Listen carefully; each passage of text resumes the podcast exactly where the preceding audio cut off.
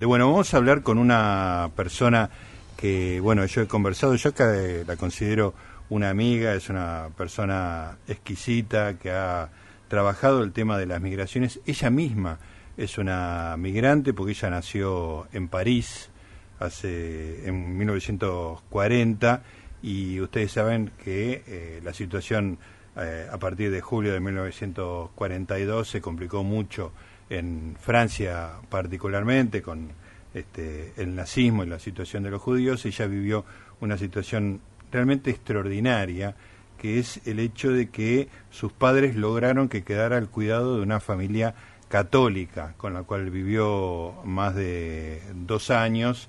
Después, bueno, la vida de Helen Gutkowski, que es la persona con la que vamos a hablar ahora, tuvo una cantidad increíble de peripecias, incluyendo que en 1961 eh, vino a la Argentina y acá se recibió de socióloga. Y no solo esa historia personal increíble tiene Helen, sino que además escribió un libro realmente impresionante eh, que recoge eh, la experiencia de muchos de estos, muchas de estas personas que fueron desplazadas en su momento y que buscaron refugio en familias que no eran judías para que fueran este, protegidos de alguna manera. El libro que escribió se llama Querido País de mi Infancia, Memorias entrelazadas de niños que sobrevivieron en la Francia ocupada y emigraron a la Argentina. Es un trabajo fenomenal del cual ahora Elena está escribiendo o está terminando ya el segundo y el tercer tomo. Y, y la tenemos en línea. Elena, ¿cómo te va? Gustavo Noriega, Fernanda y Ariel te saludan. ¿Cómo estás? Hola Gustavo, ¿cómo estás? Un gusto escucharlos. Bueno, muchas gracias, Elén. Por, bueno, me dijiste que sos nocturna, así que no te estamos haciendo acostar especialmente tarde. No, no, está perfecto. Bueno, muchas gracias.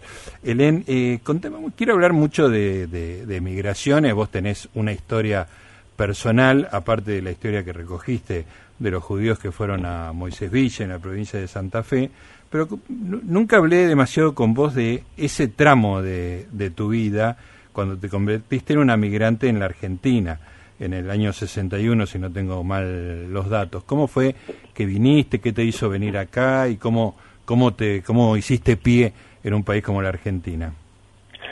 Bueno, ahí, ahí nos vamos a salir del tema porque yo llegué a la Argentina no como otros sobrevivientes de la Shoah, que por lo general llegaron o durante la guerra, que era bastante difícil, o después, entre los años 46 y 55. Yo llegué bastante más tarde, en el año 1961, y no por perseguida ni nada, sino que me enamoré de una argentina. Mira. Entonces, no sé si lo podemos eh, encarar en el tema que vos... El tema eh, es migrantes, así que después vamos a hablar de, de, de, los judíos, de todo lo que han sufrido y escapado, pero me, me gusta tu historia personal porque es una linda historia de amor. es, una, es, una, de las lindas historias de migrantes, que no, no todas lo son. Claro, claro. ¿Y, y te, te enamoraste de un argentino en Europa? Sí, bueno, eh, es una historia un poco particular. Eh, mi marido y, o sea, los padres de mi marido y los padres míos eran oriundos del mismo pueblo de Polonia, se conocían. Entonces, el primer viaje que hizo mi marido a Francia vino a visitar a mis padres.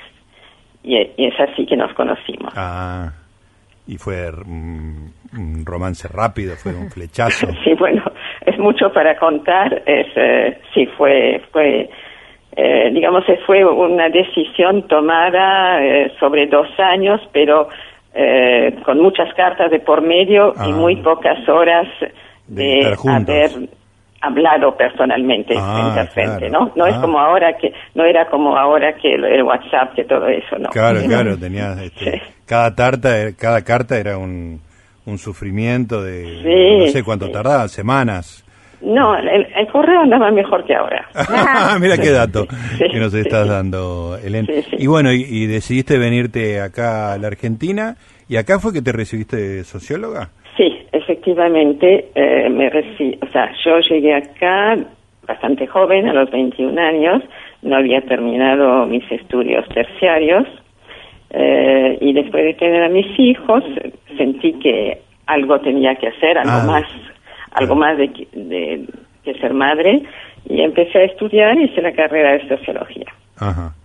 Este, y, y mm, aprendiste, viniste sin saber castellano o lo no, no, practicabas con tu no, no, madre? no, yo, o sea, en Francia teníamos la suerte, no sé si hoy sigue así, de tener en el liceo, en el secundario, siete años de un primer idioma y cinco años de un segundo idioma. Ajá.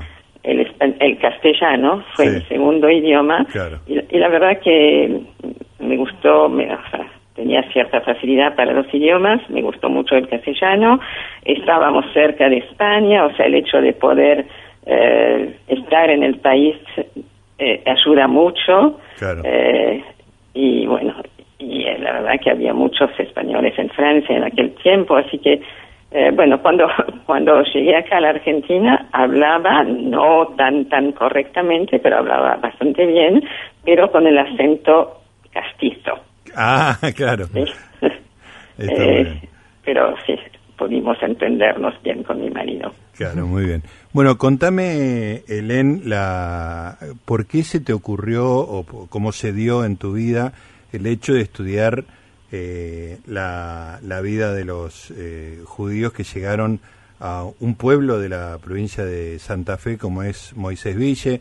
¿Te acordás que yo te conté que mi suegro es de Moisés Ville, toda la familia sí, sí. de mi... Les regalé el libro, además este, a ellos eh, le- les resulta muy emocionante este, que esté recopilado en una historia, así que este, contame un poco tu, tu interés por esa historia tan fascinante. Eh, mira, se remonta a bastante tiempo atrás. Yo en aquel tiempo trabajaba en Hebraica, en el Club Hebraica, en un departamento que se había abierto poco tiempo después de adultos mayores. Mayores en aquel tiempo era 65 años, Ujú. a partir de 65 años. Claro. Bueno, eh, y en ese departamento de Hebraica había, ponele 300, 400 miembros, eh, la mayoría de ellos ya habían nacido en la Argentina, pero había un grupo todavía importante de gente eh, que había llegado de Europa. Eh, y yo había hecho un primer trabajo sobre las, eh, un primer libro, o sea, muy, no muy importante, sobre las comunidades judías de Polonia, Rumania, etcétera. Siempre, como, como hago para todos mis libros, siempre en base a encuentros eh, colectivos, o sea, Ajá. mejor dicho, a reuniones colectivas, no en base a entrevistas personales. Ajá. Eh, y habíamos sacado un primer libro en hebraica y un día se, se me acerca uno de los señores miembros del club y me dice, tome Helen, que, y me, me da un rollo de papel eh, donde está la vida de él. Y la vida de él, que demoré bastante en abrirlo ese, ese rollo porque, porque había quedado bastante eh, comprometida con el primer libro Ajá. y no, o sea, había sufrido un poco, entonces no quería meterme de vuelta. Y bueno, cada vez que me veía ese señor, Luis Marias, eh, me decía, Eleni, ya lo leyó, ya lo leyó. bueno, finalmente tuve que leerlo. Y la verdad que me quedé, eh, deslum- no deslumbrada, muy sorprendida, porque ese señor había sido colono, o sea, había nacido en, las, en una de las colonias de Entre Ríos. Eh, había sido un hombre de a caballo, eh, con todas las, eh, las características de los gauchos, gauchos judíos Claro. o gauchos, y yo, la verdad que desconocía ese tema. Había escuchado hablar un poco en la casa, en la familia de mi marido, de, los colonos, pero muy por arriba. Y aquí de pronto me encuentro con un señor que es, que, sabe lo que es, ¿no? Y bueno, ahí, ahí cambié de idea, iba a hacer de vuelta un trabajo así de, de equipo eh, y convoqué a las personas que en, entre la gente del Club 65, que así se llamaba el club, el Departamento de Adultos Mayores, convoqué a las personas que estarían, eh, que tuviesen orígenes de las colonias y quisieran trabajar en esto. Claro. Bueno, ahí armamos un grupito, no muy numeroso, 10 personas, y bueno, fue realmente para mí eh, algo muy impactante, porque imagínate que yo venía de Europa, de Francia, eh, donde habíamos sufrido la guerra, como lo dijiste antes, donde todavía cuando yo me fui de Francia recién estaba empezando a salir, digamos, Europa del cataclismo, eh, todavía había ciertas limitaciones, el judío había sufrido, había prejuicios de que los judíos, te acordás seguramente de que se habían, se los se les decía que habían ido al matadero como ovejas, bueno, todos temas muy equivocados por ignorancia, por prejuicios, bueno. Y yo de pronto descubro a estos hombres y mujeres que no le tienen miedo a nada, que trabajan la tierra, cosa que estaba prohibida eh, hasta hace bastante poco tiempo a los judíos en Europa, mm. eh, y, veo ese, ese idioma que manejan, que es una mezcla de, castellano de, de, la Argentina, pero con términos gauchescos, y realmente eh, pensé que estaba ante un hecho muy poco conocido. Y eso que la colonización agraria judía en Argentina, la, famoso, la famosa colonización del barón Hirsch, había empezado, se había creado a partir de una conjuntura, bueno, que podemos hablarla después, pero se había creado en Francia, ¿no? Con, eh, además del barón Hirsch, que no era francés, pero que vivía en Francia, y de intelectuales franceses, se había eh, creado la Jewish Colonization Association, la, bueno, creo que se entiende. Sí, sí, claro. y, y, y en Francia cuando, o sea, cuando yo vivía en Francia o cuando volvía a Francia y que comentaba eso, nadie sabía nada. O sea, por ahí sí alguna persona había escuchado hablar, pero realmente los conocimientos en Francia relativos a la colonización judía agraria en la Argentina eran muy, muy eh, pocos. Claro. Así que tenías un campo para investigar que no había sido profundizado. Exactamente. Y acá en la Argentina tampoco se sabía mucho. Se sabía, sí, pero no se sabía ni por qué, ni cuándo, ni cómo. Así que bueno, me puse a trabajar con, con este grupo de gente. Fue una experiencia muy linda, eh, muy, o sea, muy enriquecedora para mí. Y bueno, pude, pude desentrañar los temas más importantes relativos a la colonización, tanto el porqué de la llegada, el porqué de la inmigración, el porqué de la decisión del barón Hirsch de... Eso, contame esa historia porque el hecho de que en el origen de todo esto haya una persona con el título de varón es como muy fascinante. Así que contame el origen del, y la que hizo el barón Hirsch. Bueno, el barón Hirsch era eh, oriundo de Alemania, venía de una familia de banqueros, ya era una persona muy, o sea, muy rica cuando se casó, se casó con la hija de otra familia de banqueros y digamos que tenían una fortuna muy importante. Eh, ellos, el varón y la baronesa, ah, tenían el título de varón porque, bueno, eso no, me acuerdo bien, pero supongo que porque habían ah, hecho cosas importantes para Francia, ¿no? En general se podía retribuir con un título. Como, como en Inglaterra cuando los nombran caballeros, digamos. Sí, no sé si todavía rige eso, no, no creo, pero bueno, en aquel tiempo sí. Y eh, ellos habían tenido un solo hijo, Lucien, y ese joven falleció muy joven entonces el barón Hirsch pensó qué iba a hacer con su fortuna si no tenía descendientes. Y justo en ese momento, un enviado de Francia, un médico que había llegado a la Argentina para investigar la situación de los eh, de la gente eh, del norte de, la Argentina, del punto de vista salud, es, bueno, eso es una casualidad, o sea, es algo muy, muy lindo, muy llamativo. Se cruza en, o sea, el tren donde él viaja de Buenos Aires a Tucumán para en una estación, Palacios, donde sobre el andén hay gente en, en, o sea, en muy pobres condiciones y que hablan en un idioma que él conoce, que es el yiddish. El yiddish. O sea que en el medio de la nada, viajando a Tucumán, se encuentra en, que la provincia de, Buenos Aires, sí. Sí. Se encuentra con gente desarrapada, por decirlo de alguna manera, en una estación de tren y hablan en yiddish. Es como un cuento, bueno, un pero cuento raro, qué, ¿no? ¿Por qué estaban eh, en harapos? Sí. Porque es, esa gente eran el, los remanentes de un grupo de 800 personas judías que habían llegado en el primer vapor de eh, que traía inmigrantes a la Argentina, que seguramente sabes que se habían comprado tierras.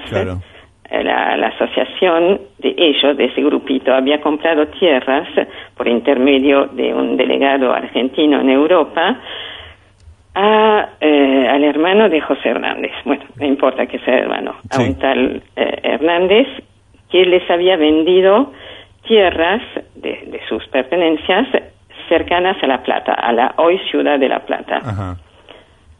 Y bueno, ese grupo de gente, 800 personas, habían juntado todo lo que podían, imagínate que tenían muy pocas condiciones económicas, llegaron a la Argentina después de pasar muchas cosas y se encuentran con que sus tierras no están más disponibles, tierras que ya habían pagado y que no estaban más disponibles porque se había, se había retractado, el, mm.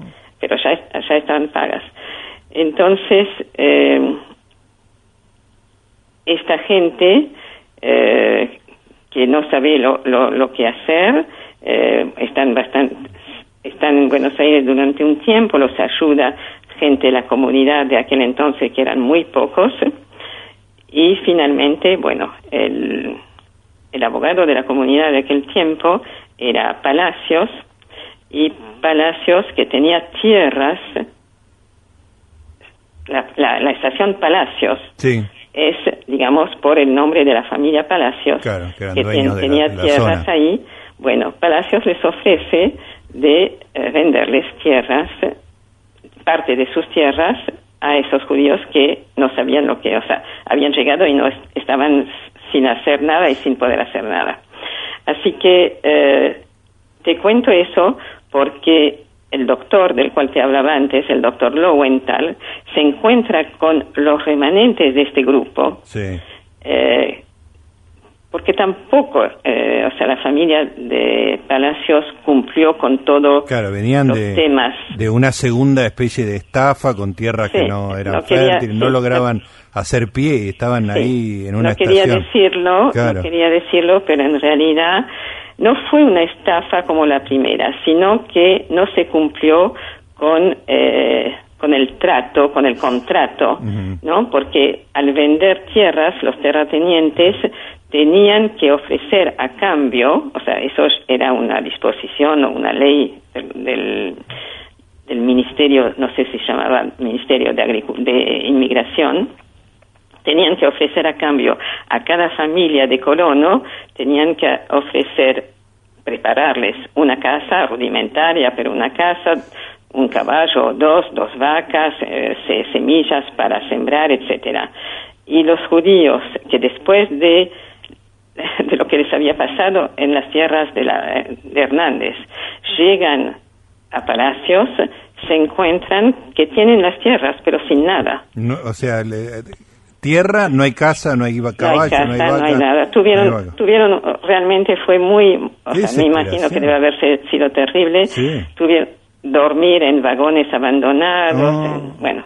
y eh, eso es lo que se encuentra eso. Eh, Lowenstein creo que es el apellido. Exacto, Lowenthal. ¿Qué, ¿Qué, año es esto? Eh, déjame recordar a la gente que estamos hablando con Helen Gutkowski, que ha investigado históricamente la llegada de los judíos, a, en particular a Moisés Ville. ¿En qué año es esta historia tremenda? Y estamos hablando de 1889. Ajá. Eh, bueno, de ese primer grupo, que después de que Lowenthal pasara, bueno, cuando Lowenthal se dio cuenta de eso, él enseguida se dio cuenta de que estaba ante ese grupo que había salido de, de, Europa, de Odessa, creo, justo, Odessa. Sí, justo en Ucrania. sí, sí.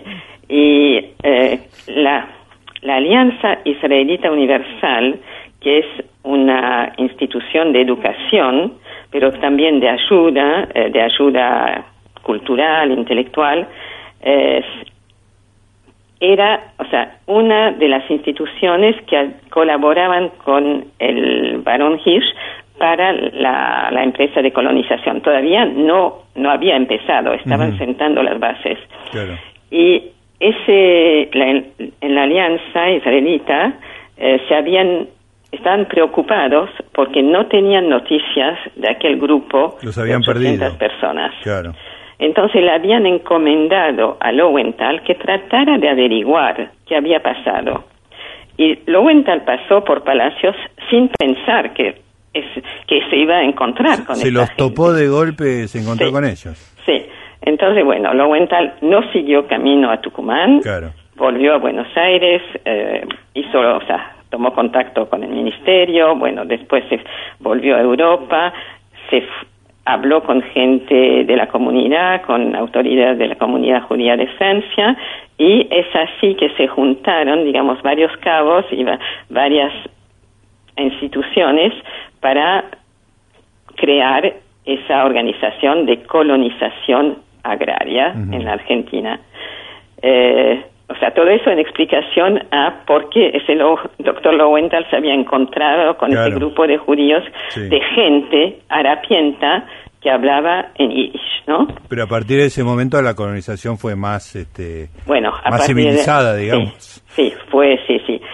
Eh, los primeros tiempos igual fueron muy difíciles porque eh, un poco como en los tiempos, como una maldición bíblica, eh, tuvieron varios años de de langosta, de sequía, de ah. inundaciones. Claro, bien bíblico eh, todo. Sí, sí, pero bueno, a partir, yo diría que unos 10 años después, o sea, mil, cerca de 1900, ya estaba bien encaminada la, la colonización y la población de, eh, vos sabés que la, colonización eh, consta, si puedo decir, de eh, 16 colonias, o sea, hubo en total la creación de 16 colonias en, repartidas en siete provincias. Eh, y esto, o sea, terminó hace no hace demasiado tiempo. La, la Asociación de Colonización duró hasta el año 1970. Eh, y la última colonia que se creó fue, eh, uh, ahora me, se me olvidó el nombre, eh, pero fue creada para los judíos de Alemania que a partir del año 36-38 querían escapar de Alemania por el nacionalsocialismo. Claro, claro. Así que bueno, en total 16 colonias, pero el barón Hirsch tenía en mente de salvar a mucho, mucho más gente, principalmente a los judíos de Rusia, de Ucrania. Eh, había, se calcula que unos 3 millones, entre 3 y 4 millones de judíos viviendo en, en esos países. Eh, y estaban sufriendo eh, muchas persecuciones. Todos escucharon hablar de los pogromos. Eh, bueno, estaban tenían que vivir, los judíos de Rusia tenían que vivir en una zona que se llamaba zona de residencia, no podían extenderse más allá de esta zona, no tenían derecho, o sea, tenían los derechos muy, muy limitados, eh, en fin, y hubo periodos después del asesinato del zar Nicolás Sí. Eh, bueno, es las autoridades eh, soviéticas, no, rusas, eh, aprovecharon, digamos, para desviar la atención de, la, de, la, población hacia los judíos, eh, acusándolos de haber perpetrado o de haber provocado el asesinato y empezó toda una época de mucha persecución. Y entonces el barón Hirsch quería con esta empresa de colonización agraria, no sé acá, ¿eh? sino que también en Brasil, eh, en Canadá y en Estados Unidos, pero eh, asombrosamente es la colonización aquí en la Argentina que más se desarrolló y más perduró. En los demás países prácticamente no hubo. Entonces, bueno, lo que pretendía el barón Hirsch era utópico de todas maneras, salvar a tres ah, millones de personas. Eh, fue mucho más limitado. fue, fue mucho más limitado. En total, si no me equivoco, fueron algo de eh, 35 mil personas. O sea, mucho más limitado. También, eh, también hay que tener en cuenta de que el varón falleció eh, pocos años después de creada la, la organización. Eh, estaban por venir a la Argentina, eh, él y su mujer, eh, a visitar justamente lo que se había hecho y falleció. Entonces, a partir de ese entonces, la Asociación de Inmigración se transformó en una gran burocracia. Ah. y eso fue en contra, digamos, del, del pleno desarrollo de esa empresa, que de todas maneras fue una empresa extraordinaria.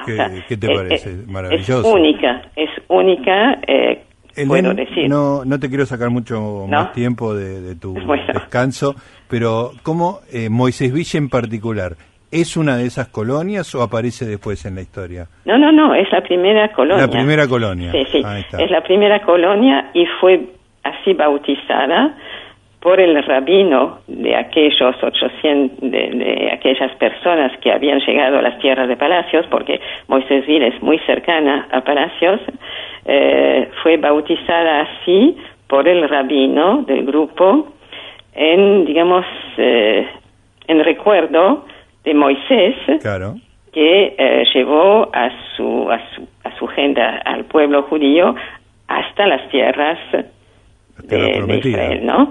Y eh, bueno, un recuerdo bíblico. Claro. Y es, creo que es la única ciudad o pueblo que se llama de un nombre judío bíblico fuera de Israel. Claro, ah, qué buen dato es extraordinario. me parece. Sí, sí, muy, muy probable. Sí, muy o sea, toda la gente que viene de, de Europa en general y que se da cuenta de esto, o sea, que o que ve en el mapa o que uno le cuenta de esto, se asombra de que un pueblo en Argentina que hoy es una pequeña ciudad, pueda llamarse Moisésville. Moisés, claro, extraordinario. Y ahí, hace 75 años, nacía Manuel Abraham Sexer, que es el papá de mi mujer, este, ah, hijo de, que para mí es el Seide, este, y que lo tengo con un recuerdo con mucho, mucho cariño eh, es muy lindo escucharte contar esta historia. Yo leí el libro, hablé con vos tres veces, mm. y la historia de cuando está Lowenthal, de repente ve en una estación de tren a unos desarrapados que hablan en Yiddish, me parece un momento, no sé, cinematográfico, te diría, pero no, le quiero bajar el precio, pero es eh, mágico, ¿no? Sí, y sí, muchas veces en este tipo de, de hechos eh, históricos también entra una parte de, de, milagro. Claro, sí, sí, sí. Y, y, algo bien bíblico, ¿no? Parecía estar sucediendo ahí. Y por suerte, muchos años después estabas vos para recoger bien cómo era toda esta historia. Que bueno, que continúa. Ya me prometiste que este, de acá a un tiempo van a estar traducidos los tomos 2 y 3, así que... Sí, sí, bueno, primero tienen que editarse en francés, eh, estoy en eso, espero que no demoren demasiado, pero ya sabes que eh, hay que tener paciencia. Hay que tener paciencia y, y una persona que trabaje mucho como vos. Helen, querida, espero verte pronto, te mando un beso grande, acá toda la mesa te, te saluda, sabes que te quiero mucho y que me encanta hablar con vos. Muchísimas gracias, yo también los quiero mucho y bueno, eh, cuando podamos eh, hablar de otras cosas, encantada. Sí, alguna vez llegará ese momento. Te mando un beso grande. Un beso, chao, chao. Ahí estaba Helen Gutkowski. El libro que tiene es un libro que debe ser mil páginas más o menos, ah. ¿no? Es la historia de, de Moisés Villa, de toda esta historia que contó ahora. Eso es el prólogo. Después vienen todas las conversaciones con los judíos que fueron niños en París durante la ocupación nazi que fueron salvados y que terminaron viviendo en la Argentina. No es el caso de ella, que ella vino de grande, digamos, mm. ¿no? Pero muchos chicos. Las historias son tremendas, tremendas. Y ese tomo descomunal, que sacó Libros del Sorsal, después lo tenía que completar. Y el otro día charlando me cuenta que en realidad el tomo 2 se le hizo tan grande que va a ser tomo 2 y tomo 3. Claro. Y además ella lo escribe en francés. Ah. Entonces, este, el trabajo que estaba haciendo ahora era reordenar todo para que en vez de un tomo sean dos, que sea el 2 y el 3. Qué bárbaro. Después de eso se publica en Francia y después de que se haya publicado en Francia se traduce al, castellano. Es una persona hermosa, hermosa, es una, yo la amo, este, toda, elegante, hermosa. Bueno, no, no, no quería comentarlo delante de ella, por supuesto, pero el marido falleció en, en junio de COVID. este, esto me enteré ahora en estos días cuando me contacté este con ella. Ahora el, año pasado, el junio del año pasado. Sí, la ola mala, ¿viste? La ola más dura que tuvimos de, de COVID, claro, hombre mayor, por supuesto. Este, pero bueno, cuando le pregunté cómo estaba, me dice, y estamos tristes, pero estoy trabajando. claro. Es una maquinita, ¿viste? Es una de esas personas. Este, y la historia de ella es extraordinaria, ¿viste? Y la, los padres la dieron a una ¿Sabes lo que es esa imagen? O sea, de, que vienen vienen los nazis, sos judío, ¿qué haces con tu hija? Y la, se la das a una familia católica que, que, que, se haga católica. Mm. Porque lo único que te importa es que tus hijos vivan. Claro, sí, sí, que no, sí, que no los maten. Claro. y, esa es la historia de Helen, que no está en el libro, porque ya va a aparecer más más adelante, en el tomo 4, qué sé yo, no sé. Seguimos hablando de inmigrantes en Preferiría no hacerlo.